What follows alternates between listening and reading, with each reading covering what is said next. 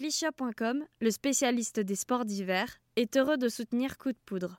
Depuis plus de 20 ans, l'équipe Clichat vous équipe et vous conseille pour atteindre des sommets. Coco, you ready? Yeah. Okay, drop in. Five, four, three, two, one. Drop it! Première courbe, Enak glisse bien, il arrive à sortir en tête. C'est maintenant pour Perrine. Oh, and there it is. What a gorgeous J'ai su qu'il y avait eu un déclic à ce moment-là euh, dans notre amitié. Ça restera gravé euh, ad vitam aeternam euh, dans ma petite tête. J'ai l'impression d'avoir, d'avoir quitté un peu la terre. Et puis là, les émotions, elles étaient juste folles. Et ouais, ouais, je me souviens, c'est peut-être un des plus gros fous rires de ma vie.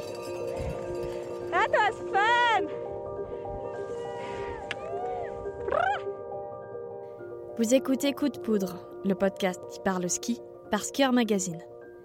Prêt à suivre les aventures de vos skieurs et skieuses préférés Alors embarquez pour les récits de leurs meilleurs souvenirs sur les planches. Coup de Poudre saison 2, c'est tout de suite. Épisode 1 Vadek Gorak et la face du bec des roses, mars 2019.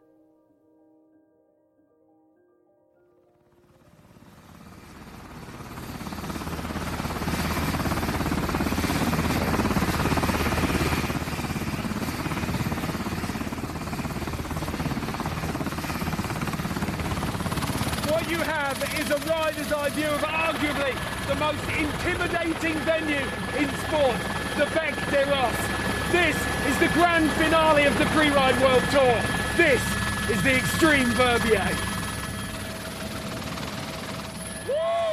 c'était ma première saison sur le Freeride World Tour. Et on sait que a quatre compétitions qui sont qualificatives pour amener sur cette finale de Verbier.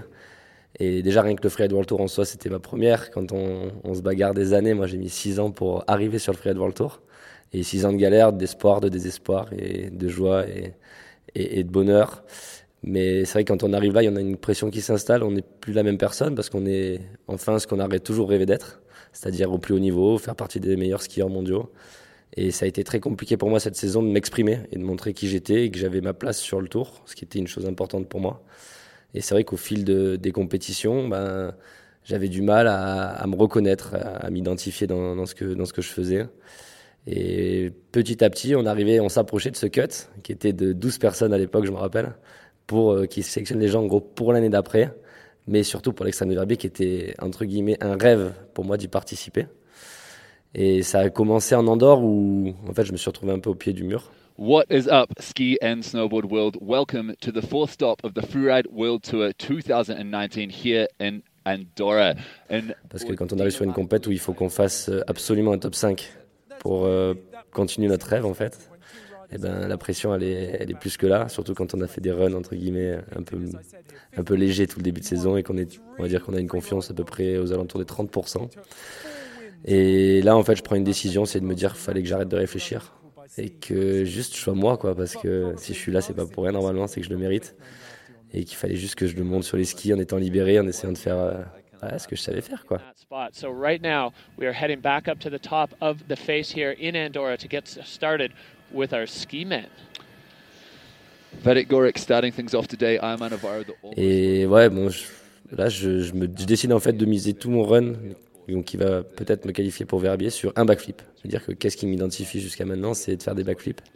Yeah, Vladek's been skiing around throwing massive backflips on uh, the the riders have a bit of a hit lap on the backside here at uh, at Arcalis and he has been throwing it down. He's definitely going to be looking to add one of those in here. Et sur cette compète-là, bon, on est en Andorre, ça fait une semaine qu'on attend parce que les conditions elles sont pas bonnes. C'est fin février, euh, c'est des neiges dures, on n'a pas forcément envie d'envoyer du gros quand c'est de la neige dure. Et bref, bah, voilà, je pars.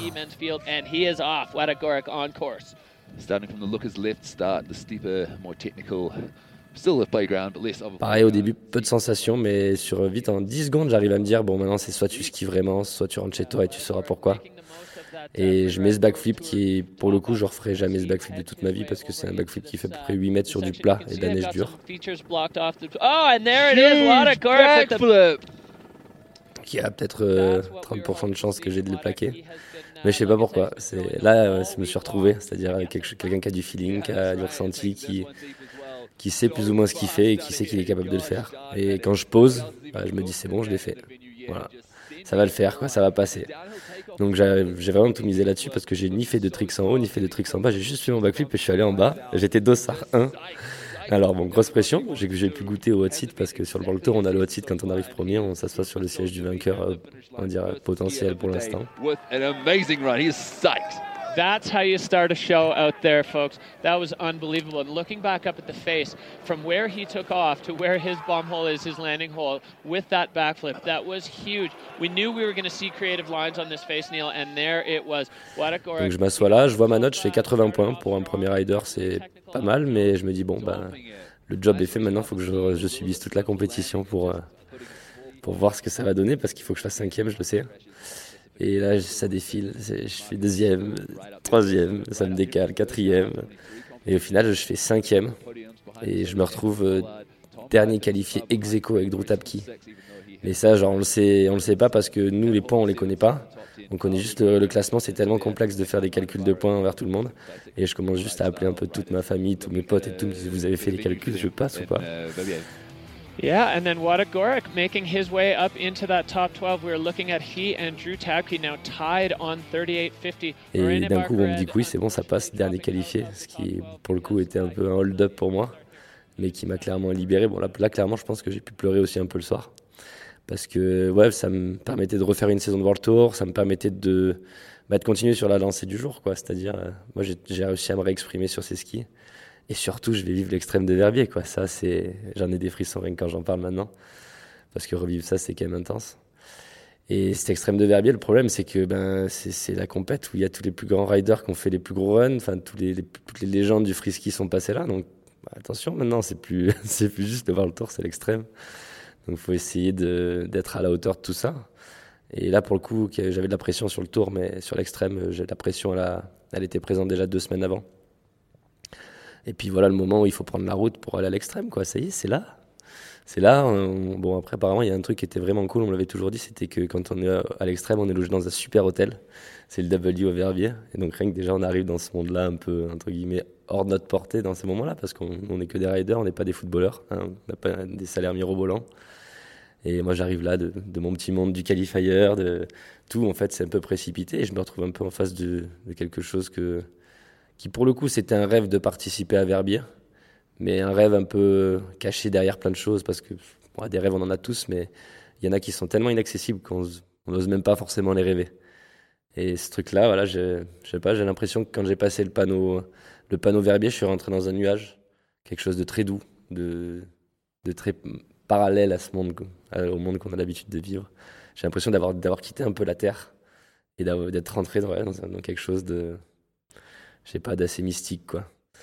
Et bon, bah, alors on à l'hôtel, c'est bon, l'hôtel c'est bien, mais on n'est pas venu là pour ça, on est venu pour le bec des Rosses. Et il faut monter pour les face checks, ça c'est le moment qu'on attend tous. Je me rappelle, j'étais avec euh, Victor Delerue dans la benne, et il me dit tu vas avoir attention parce que quand on prend la, une benne et on aperçoit pour la première fois le bec des Rosses qui est totalement de travers, tu il me dit ça fait peur. J'ai dit ben, pour Victor Delerue, il me dit que ça fasse peur, j'ai écouté ce qu'il me dit, je vais regarder. Et on était avec, euh, avec une télé française, je sais plus laquelle. Et c'est vrai qu'à ce moment-là, on, on, aperçoit le bout du bec des roses dans la montée de la benne. Et franchement, là, clairement, j'ai eu peur. J'ai eu peur parce que l'appréhension, là, toujours dans le sport. C'est ça qui jauge en fait et qui fait qu'on reste en vie, c'est d'avoir l'appréhension de ce qu'on fait. Et là, clairement, j'ai pas eu d'appréhension, j'ai eu peur. Je me suis dit, putain, mais il va falloir skier là. Il va falloir euh, engager. Et il va falloir prouver qui on est sur une montagne comme ça. Et là, là, la benne, elle est longue après c'est qu'on monte, il y, a, un vrai truc qui s'installe, et puis après, on sait qu'il faut arriver au sommet, donc j'arrive au sommet de la benne. Il y a tous les médias qui sont là, donc beaucoup plus que les autres compétitions, parce que c'est l'extrême.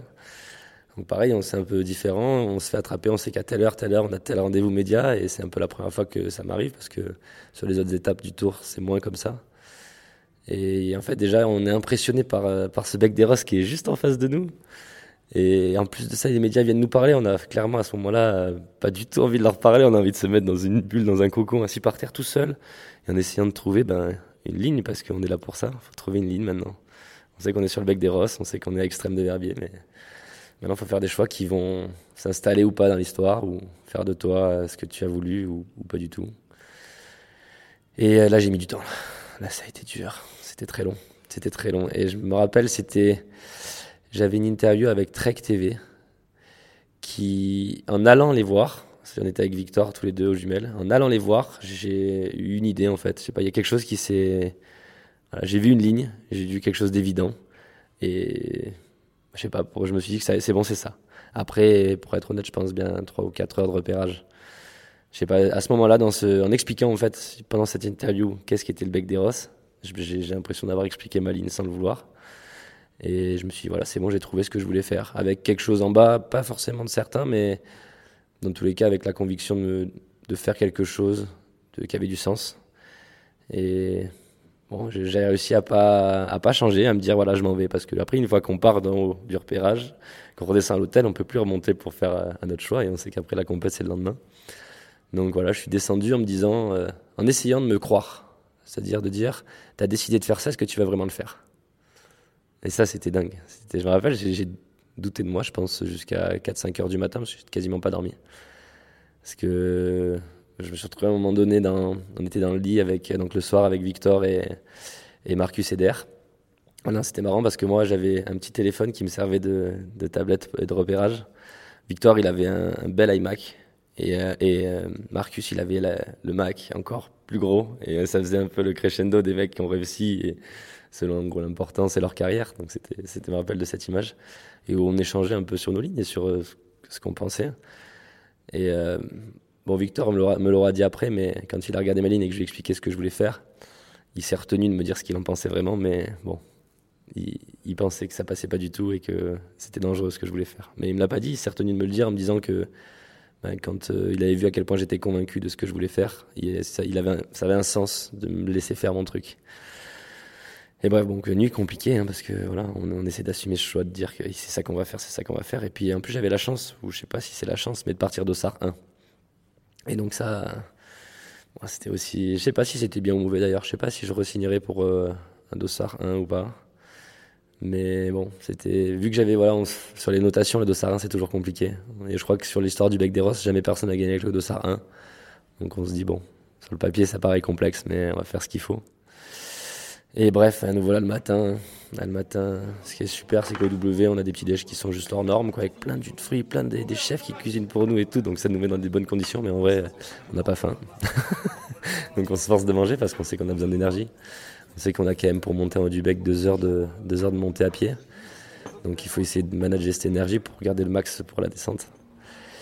Et voilà, du coup, une petite montée là-haut. Et là, là c'est, on sait que c'est le jour J. quoi. J'ai l'impression qu'à chaque mouvement, à chaque truc, euh, c'est, tout est compliqué. Tout, tout, me demande beaucoup plus d'énergie parce que je le fais un peu reculons, mais en même temps avec l'envie. C'est, j'ai envie, mais j'ai pas envie. quoi. Four stops have led us here to the biggest day on the competitive freeride calendar. This is the Extreme Verbier, and the best freeriders in the world are about to go toe to toe on that intimidating face behind me. I'm very pleased. Et pareil, donc on était encore avec Marcus et Victor dans la, dans la benne. Où Marcus, pour le coup, lui, il devait juste pas faire dernier pour être champion du monde.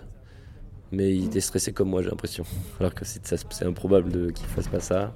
Il fallait que Christopher gagne. Enfin bref, il était quasiment sûr d'être champion du monde, au même titre que Victor. Mais au final, c'est Verbier, quoi. Quoi que tu à faire, quoi que tu envie de faire, tu es à Verbier, tu es à l'extrême. Et c'est ça, toujours un univers qui est encore dans cette bulle que je racontais au début. C'est Là, le nuage, il est un peu plus agressif, il y a un peu de turbulence autour de moi, mais c'est quand même sur quelque chose d'un peu différent que j'ai l'habitude de vivre. Et donc on arrive au sommet, dernier petit regard vers la face parce que Dossard 1, bah, t'as pas trop le temps de, discuter, il faut vite monter. Donc dernier regard, euh, voilà, on sait que c'est ça qu'on va faire. Ok, toujours pas sûr de pouvoir le faire, toujours, on a toujours la possibilité de faire demi-tour, d'appeler à la rigueur euh, n'importe quelle personne pour qu'on vienne vous récupérer et vous faire rentrer chez vous plus vite. Mais bon, voilà, on sait qu'on y est. Et je suis parti avec Michael Bimbo, on était Dossard 1 et 2. Donc c'était cool parce que c'est un bon pote et que dans ces moments-là, c'est toujours bien d'avoir quelqu'un avec qui on a de l'affinité pour pouvoir discuter, même de trouver plus un exutoire, parler d'autres conneries, des trucs, pour essayer de penser à autre chose. Et d'ailleurs, c'était la période des gilets jaunes. Tu vois, dans la benne, il était avec son gilet jaune en train de revendiquer certaines choses qui ne sont pas forcément mes idées, mais qui m'ont bien fait marrer et qui m'ont permis de m'échapper un petit peu dans la benne.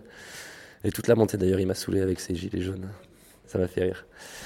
Et voilà, Dossard 1. Alors, je me rappelle, en arrivant au haut de la benne, pour aller au Bec des Rosses, en fait, il faut descendre euh, une face qui est sud, mais bon, le Bec des Rosses, c'est peut-être 23 mars. Et on descend en face sud. Et là, c'est, quand je dis de la neige, béton, c'est de la glace qui fait même plus mal aux oreilles qu'aux jambes, tellement c'est glacé, quoi. Genre un permanent avec des boulettes, vu qu'on en avril que la neige a coulé. Et on a genre 300 mètres de dénivelé de descendre comme ça, avant de remonter de l'autre côté.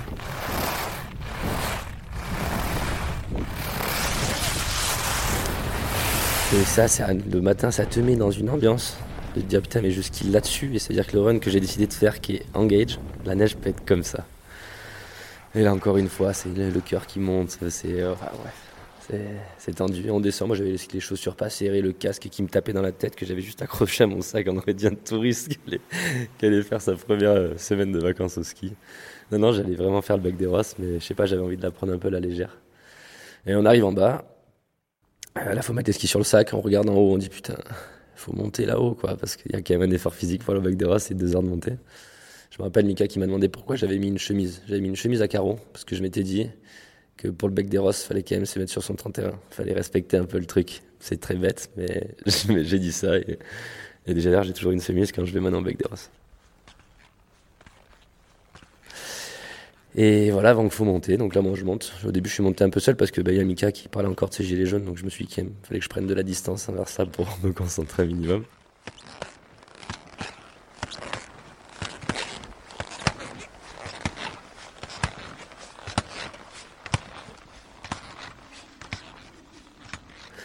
Je suis parti devant, donc là on arrive sur une première montée, il y a ce qu'on appelle le gardien du bec, parce qu'il faut savoir que le, bec il est fermé pendant un mois, il y a un gardien qui est là pendant un mois dans la montagne, qui interdit les gens de passer pour préserver le bec des rosses que pour l'extrême de Verbier.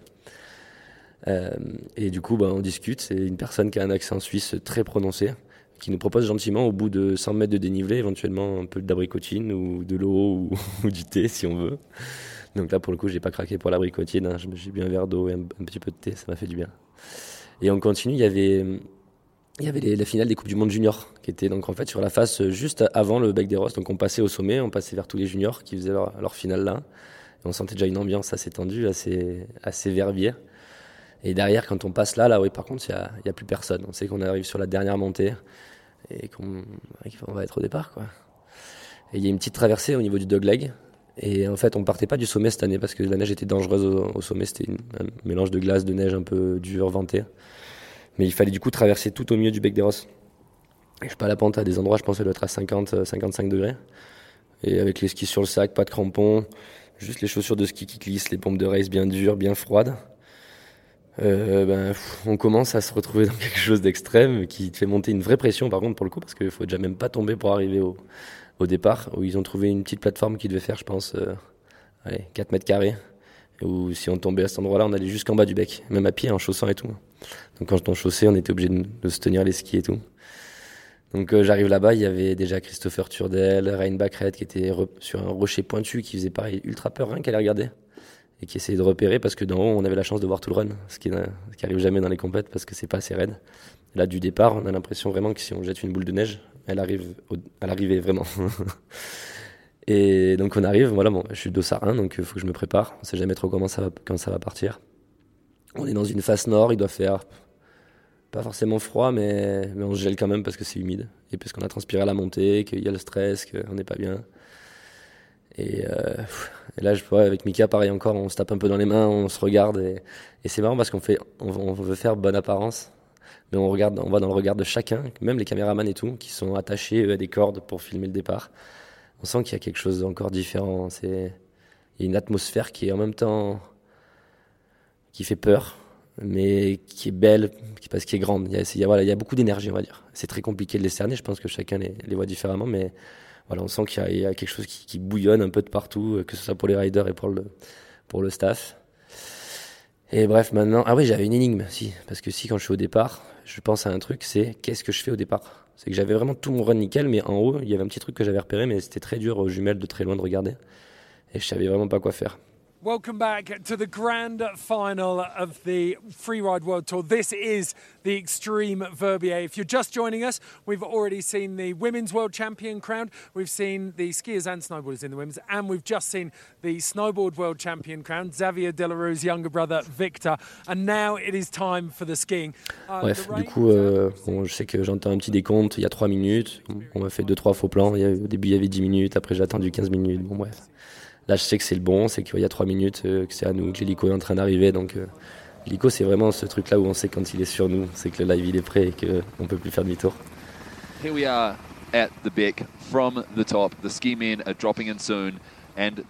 Et je vous avoue qu'à partir de là, eh ben, j'étais sur un nuage et je suis rentré, je suis allé encore plus loin.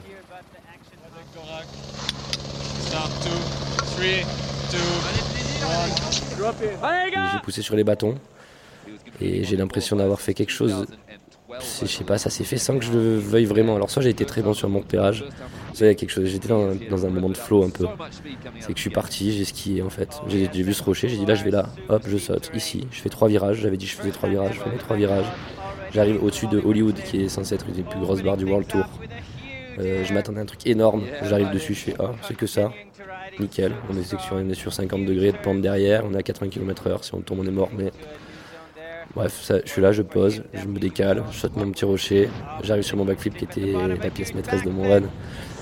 Et ouais, doit faire 10-12 mètres. Bref, je le fais, je pose exactement, je pense à la, au centimètre près où j'avais décidé de poser. Je lève les bras, j'arrive en bas. Et là, je comprends pas ce qui s'est passé.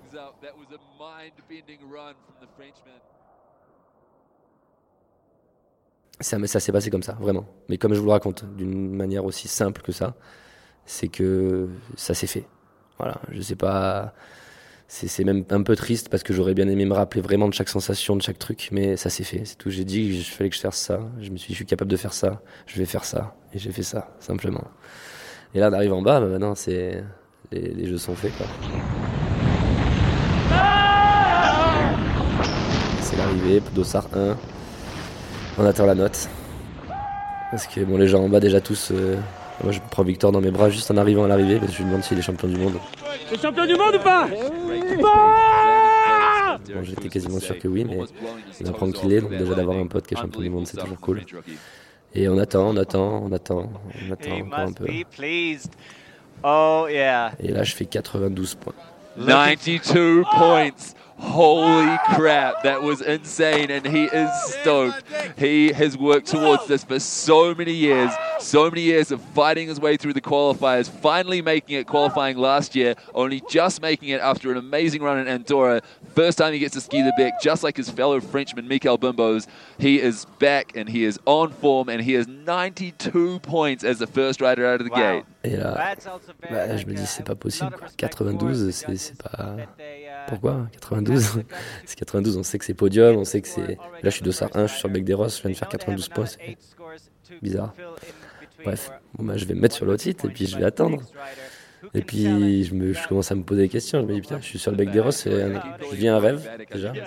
Être sur le hot site, c'est-à-dire que je vais assister à l'étape qui me fait le plus rêver depuis que je suis petit, sur le hot site, à regarder les gens passer.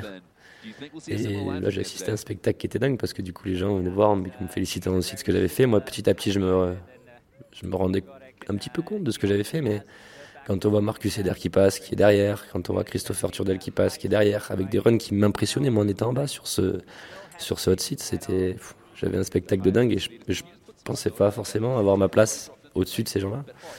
Et euh, ça a continué. Il y a Léo Slemet qui m'a fait une belle frayeur dans le, mauvais sens, dans le bon sens, mais il fait un run de fou. Je me dis, bon, bah, il va me passer devant, c'est sûr. Encore non, 89 points, il est juste derrière. Et tout, jusqu'à ce que Emar Navarro, qui était le dernier concurrent ce jour-là, Aymar Navarro. That's right, the fireman out of Valderrama. lui il part et il fait un super run, mais il tombe à la dernière barre là où j'avais fait mon backflip. Huge cliff, landing in the bomb hole and Oh, clipping a ski there. Et là, d'un coup, je suis censé sauter de joie parce que je, je suis premier. Bon, je suis quand même attentif à ce que mon pote euh, se relève et aille bien. Mais encore une fois, il arrive en bas, il va bien, mais je sais pas. Tout le monde me dit, va, t'as gagné, tu peux exploser maintenant.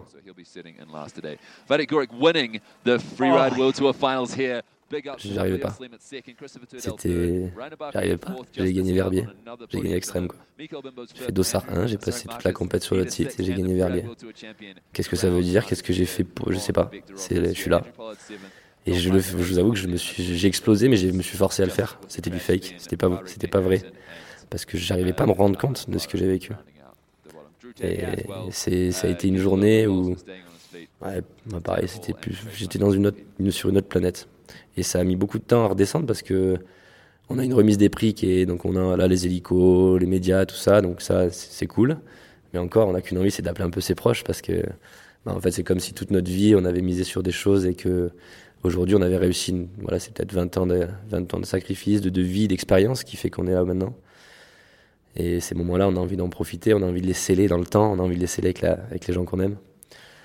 Et, oui, c'était dur. Moi, j'ai appelé ma mère qui m'a dit qu'elle avait trouvé super bien le, le run de Léo Slemet. Ça, c'est ma mère tout craché. Au lieu de me dire bravo, mon fils. Mais Léo, il a quand même bien skié. Hein. Enfin, c'était dire, j'aurais hésité entre toi et lui. Mais non, c'était fort, c'était fort. J'ai eu beaucoup de, beaucoup de gens qui sont venus me voir et qui, qui savaient ce que, ce que j'avais vécu, que moi j'ai toujours resté C'était un rêve dans ma petite région des Alpes du Sud en France.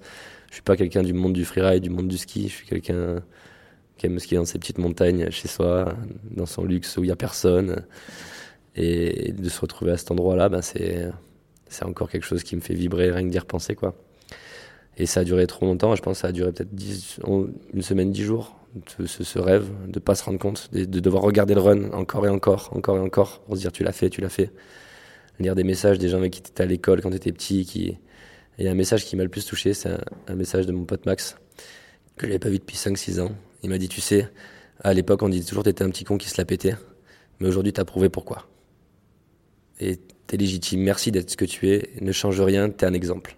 Et cette phrase-là, venant d'une personne que j'apprécie beaucoup, qui légitimait presque en fait ce qui me controversait quand j'étais petit. C'est ouais, plein de trucs comme ça qui et encore d'autres trucs euh, très personnels aussi que j'ai reçus pendant encore, euh, je pense, un mois après, je disais encore les, peut-être 1500 messages que j'ai reçus. Mais que de gens bienveillants et avec des messages vrais, des messages forts qui, qui ont réussi à sceller ce, moment de ma vie. Et voilà, maintenant, après, je, je, je regrette une chose, c'est que c'était tellement intense en fait quand on vit des choses comme ça. Quand c'est trop intense, on ne peut pas assimiler. Tout, on ne peut pas assimiler tout ce qui se passe.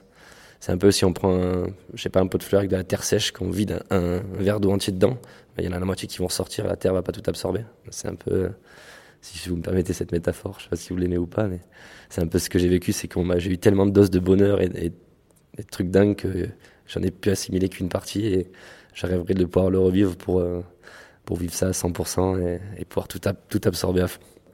Il y a quelque chose de, de très spécifique sur ces sentiments que quand j'y repense, tout ça ça me fait beaucoup de bien. C'est, c'est on va dire, peut-être la meilleure chose que j'ai fait de ma vie. Mais ça, puis ça a déclenché tellement derrière. C'est que ça a changé toute ma vie, quoi. Toute ma vie, si, voilà, maintenant je, suis payé pour faire ce que j'aime, je vis bien, je, je fais que des choses qui me plaisent. C'est, c'était cette minute de ma vie qui a tout changé, quoi, qui a tout fait basculer. Et ça, c'est pas rien, mais c'est vrai que ça paraît un moment flou, un moment où j'étais peut-être même pas maître de moi, quoi.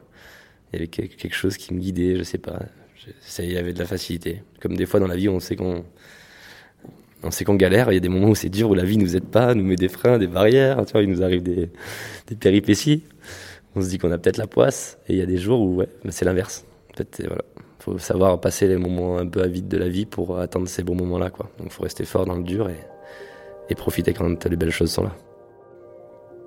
Merci d'avoir écouté Coup de poudre, un podcast réalisé et monté par Charlotte Barzac pour Skier Magazine. Nous remercions grandement Vadek Gorak pour sa sympathie et pour avoir pris de son temps afin de nous raconter ce souvenir de victoire. Merci également à Émile Lavoie et Fanny Avril du Freeride World Tour pour nous avoir permis de diffuser les sons que vous avez pu entendre tout au long de cet épisode. Vous pouvez retrouver le meilleur du ski dès à présent dans nos magazines en kiosque, sur notre site internet skier.com ou sur notre application smartphone. Rendez-vous également sur le site de notre partenaire Glishop, l'enseigne de référence des amoureux de la montagne. Des experts vous attendent pour échanger autour d'une passion commune et vous faire découvrir du matériel de qualité parmi les plus grandes marques.